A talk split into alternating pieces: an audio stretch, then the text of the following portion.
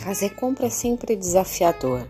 Pegar o carrinho, colocar coisa, escolher, procurar o preço que está adequado, efetuar o pagamento, passar no caixa, guardar tudo no carrinho, depois chegar do carrinho, colocar no carro, depois do carro vir com as compras para casa, guardar as compras em casa ou até pegar o ônibus para trazer as compras em casa, chegar em casa e organizar, é um tempo que vai. E quando a gente chega no mercado lotado, tem pouco carrinho e justo que a gente pega tá com a rodinha emperrada. O pior é que a gente só vai percebendo que ele vai ficando ruim na hora que você coloca mais peso dentro dele. Colocou aquele pezinho a mais, não empurra, você vai para direita, o carrinho vai sozinho para esquerda, bate no outro. Olha, que perrengue. Se tem uma coisa que é perrengue, é carrinho com a roda emperrada, não é? E acontece, o tempo todo acontece.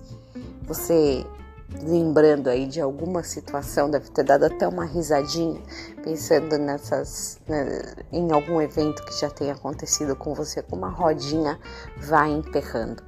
Essa técnica de, de rodas emperrando não é nova. Eu vou ler para vocês uma vez que uma rodinha também emperrou.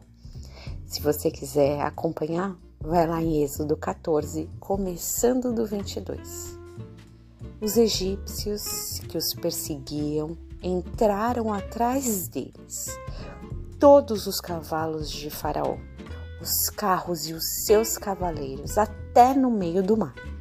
Na vigília da manhã, o Senhor, na coluna de fogo e de nuvem, viu o acampamento dos egípcios e alvorotou o acampamento deles emperrou-lhes as rodas dos carros e fê-los andar dificultosamente.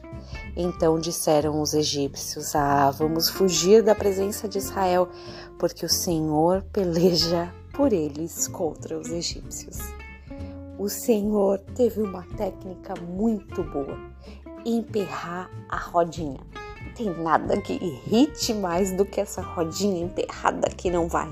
Eu fico tão maravilhada porque ele podia fazer tanta coisa. Podia fazer todo mundo cair num sono na hora, matar os inimigos. Ele podia fazer muitas coisas, mas ele decidiu emperrar a rodinha.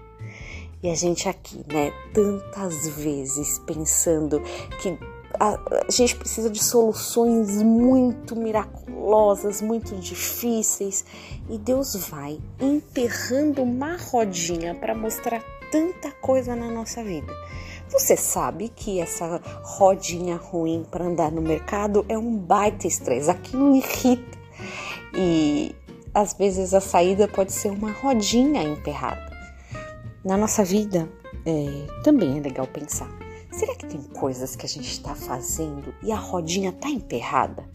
Será que não é a mão do Senhor também nos mostrando que aquele caminho não é o melhor para seguir?